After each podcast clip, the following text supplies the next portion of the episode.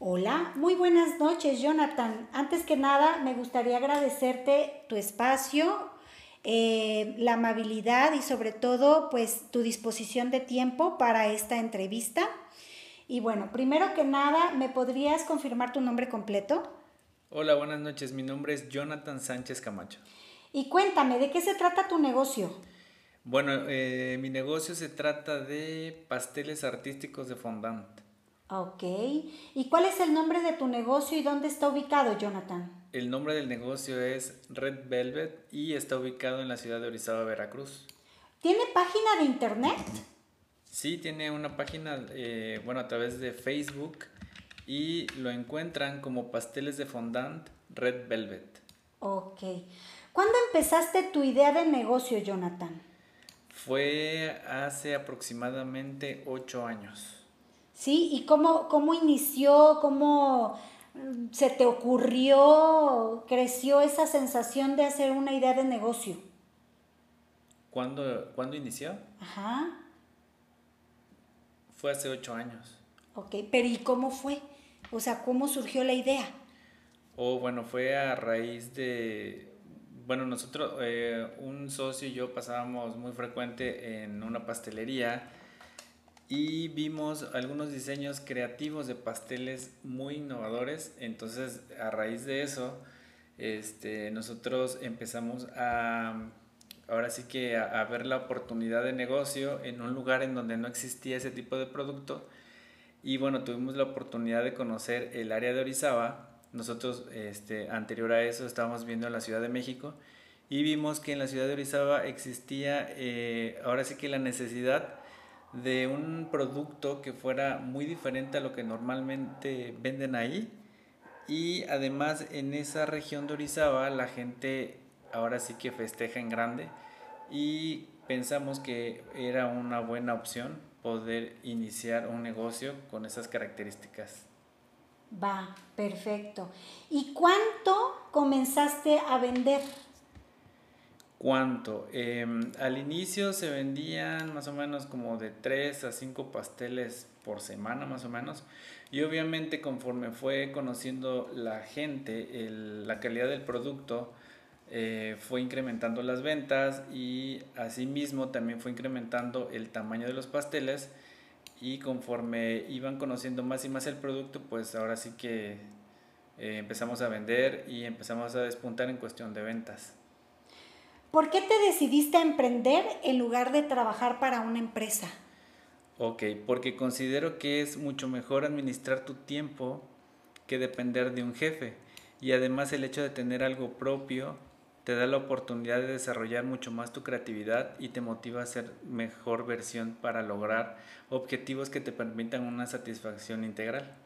Perfecto, ya veo. Y cuéntame, ¿por qué consideras que esos son... Eh, bueno, más bien, ¿cuáles son aquellos obstáculos en tu camino como emprendedor?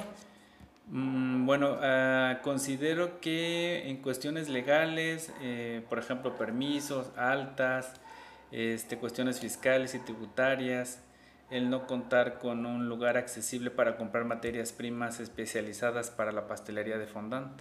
Ok, eso quiere decir que comprabas las materias primas en, en, otro lugar que no fuera Orizaba. Exactamente, lo compramos de hecho en la Ciudad de México, algunos eh, artículos, sobre todo porque lo que es el área de fondant es como muy, eh, un área muy especializada de, obviamente, de los pasteles creativos. Ah, ok, ok, ok. Y por eso consideras que esos eran tus principales, eh, prácticamente como obstáculos, ¿no? Sí, son, fueron parte de... Ok. ¿Y cuál ha sido tu mayor satisfacción como emprendedor y por qué? La mayor satisfacción que puedo mencionar es la libertad económica y el por qué es porque cuando tienes un negocio rentable tienes la certeza de que todo lo que trabajaste para llegar a ese objetivo se conjuga en un entorno exitoso y sobre todo redituable. Oh, ya veo.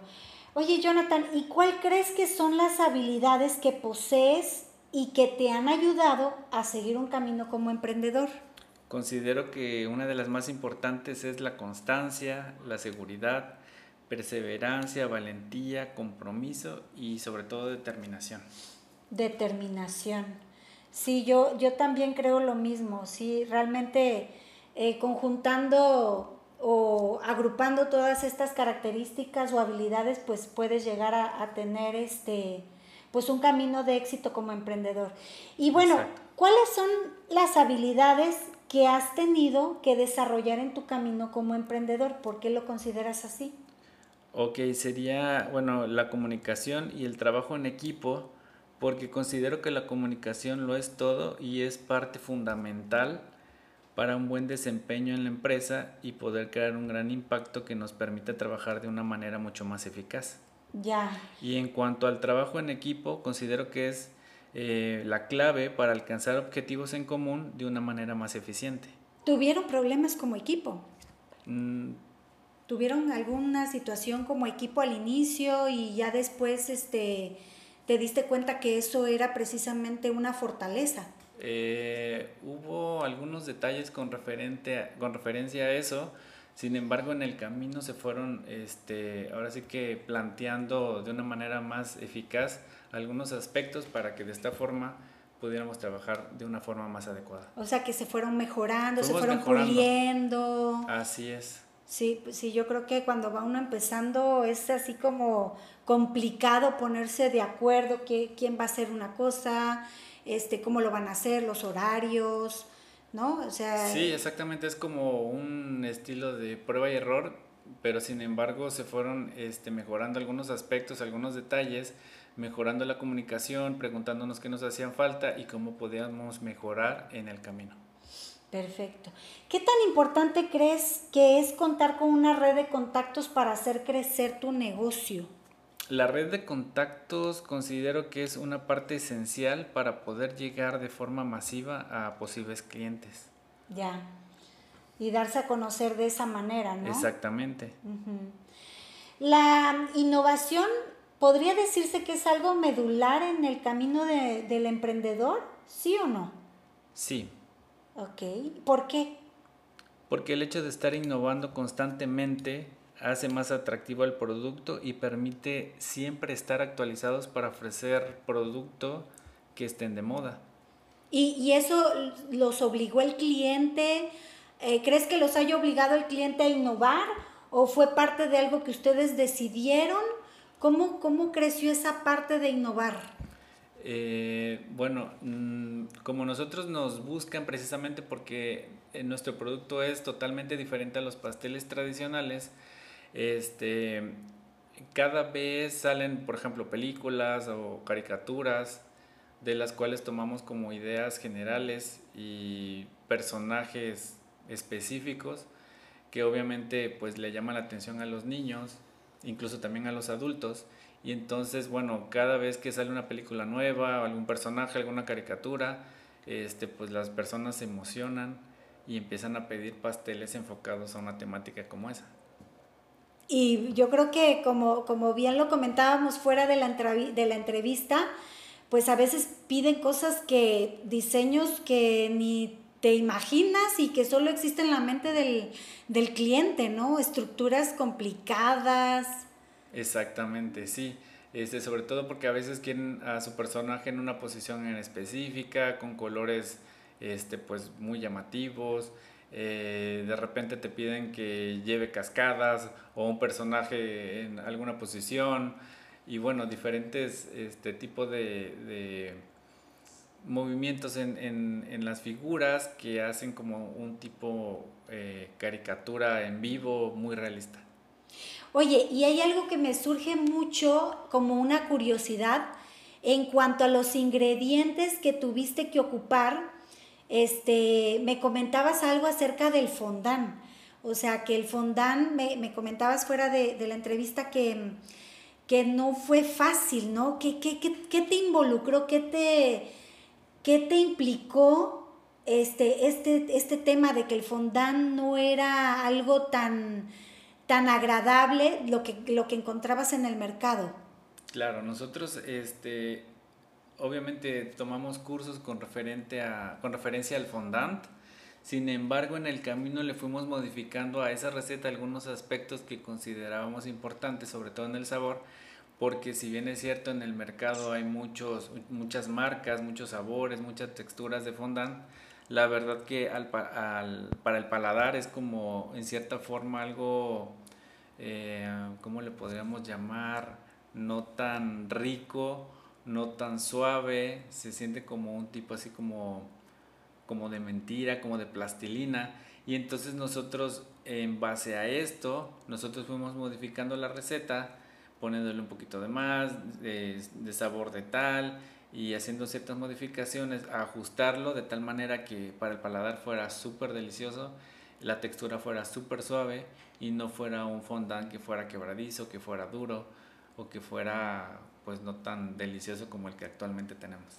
Fíjate que eh, eso que acabas de mencionar, un día fui a una, a una fiesta y Dios mío, cuando yo probé ese pastel, de verdad es que fue muy desagradable porque el fondant realmente estaba duro, sabía feo, tenía un sabor nada agradable. Y eso que comentas, pues la verdad es que precisamente les implicó lo, que comentábamos, ¿no? O sea, innovar, reinventarse y hacer que tu, tu materia prima principal para armar los, los pasteles tuvieran precisamente un sabor agradable y tuviste que innovar la receta.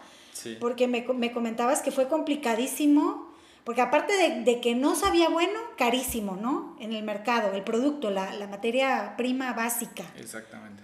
Y la tuvieron que, yo, yo creo que esa es una parte de reinvención, reinvéntate.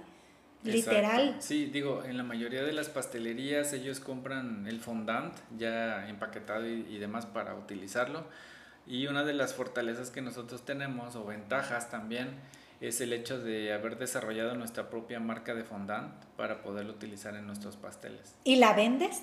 Sí, también. Oh, se vende, se utiliza en los pasteles, está muy rico, es muy manejable, agarra muy bien el color y bueno, es ahora sí que la estrella de la pastelería. Es la estrella de la pastelería. y, y bueno, platícame, ¿crees que la cultura en México o eh, favorece a que más personas se animen a emprender?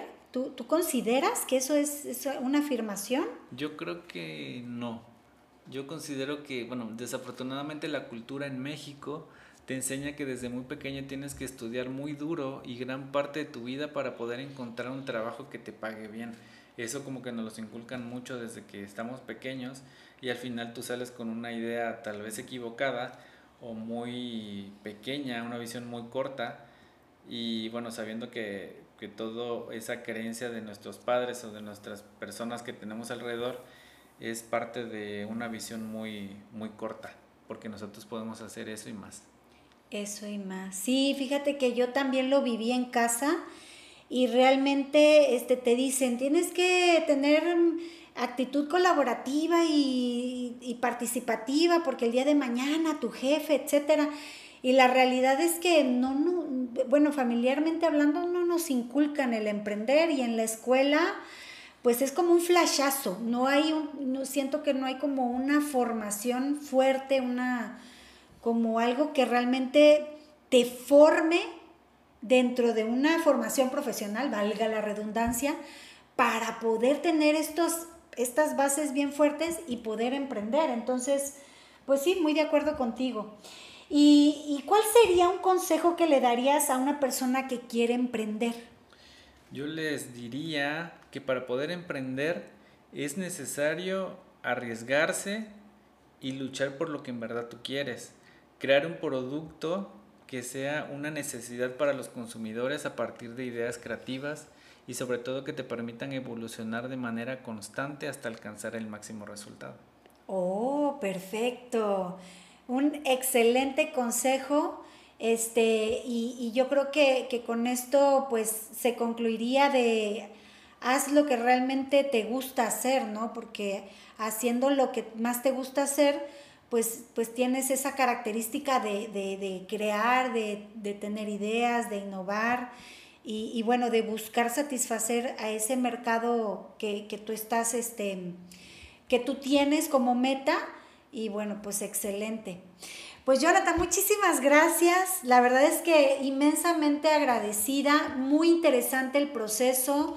este, súper impactada del proceso productivo que tuvieron que innovar y, pues que precisamente pues se convirtió también en, uno de los productos estrellas, no solo lo que es el, los pasteles de fondant, este, arte en fondant con creaciones tanto propias como también pues creaciones que te pide el cliente, sino que también evolucionó tanto, creó, se creó la necesidad de un producto que ni te pensabas hacer, ¿no? Y, crearon de la nada, pues la receta original, en este caso de, del fondant, ¿no? Exactamente. Ustedes son el equipo, ¿cómo se llaman el equipo? El equipo Red Velvet. Excelente, pues Red Velvet, mil, mil, mil gracias. Este, los reconozco, muchas felicidades, que sigan teniendo muchísimo éxito y pues seguimos en contacto. Claro que sí, muchas gracias.